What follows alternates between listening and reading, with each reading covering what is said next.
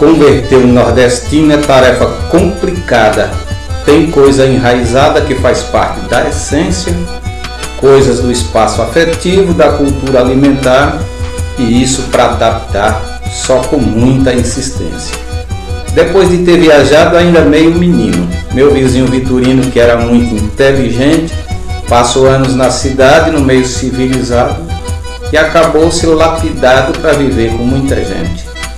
Depois juntou um dinheiro e decidiu retornar para o antigo lugar. Para viver ali contente, mas sempre ia para São Paulo e, como era um bom vizinho, levava sempre um rapazinho para entregar para um parente. Dona Matilde queria enviar um dos meninos. Conversou com Vitorino e tudo se combinou. Fez uma lata de farofa para o almoço da viagem. Mesmo na camaradagem, Vitorino reclamou. Quem vai viajar mais eu com farofa eu não aceito. É um negócio sem jeito, é coisa desajeitada. É complicado para mim viajar com o povo vendo que eu viajei comendo farofa pelas estradas. Resposta na ponta da língua, Matilde mudou o tom. Pois se você quer ser bom, só basta atenção com ele. Come o que você quiser, porque o dinheiro é seu.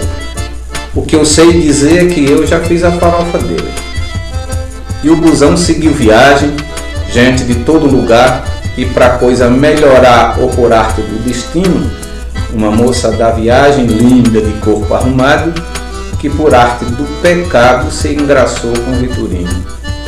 Lá para as tantas da viagem, a proça estava animada, a moça estava empolgada, a alegria que consome, para mudar as coisas que estavam boas demais o danado do rapaz inventou queixar de fome. Vitorino orientou o que devia fazer. Para a fome resolver e não chamar a atenção, pegue a sacola com a lata, afasta-se um bocado e vai comer sossegado lá de trás do caminhão. E ficou cá mais a moça para pagar uma cajuína, impressionar a menina e já ensaiava uma gaiofa mas o instinto sertanejo começou a causar tormento porque o seu pensamento não saía da farofa. Pediu licença para a moça para ir ver o companheiro e com o instinto roceiro ficou logo angustiado, não resistiu à farofa com cheiro de açafroa que parecia estar boa e arriscou um bocado. Aí esqueceu de tudo e sentou perto da lata, cada bocada sensata que nem prestou atenção e, para seu desespero, ele entendeu a mancada quando escutou umas risadas por detrás do caminhão. Só não pegou outro ônibus por só ter um na estrada. A festa estava acabada bem antes de conversar e a viagem seguiu até findar o destino com a moça e Vitorino, que não podiam se olhar.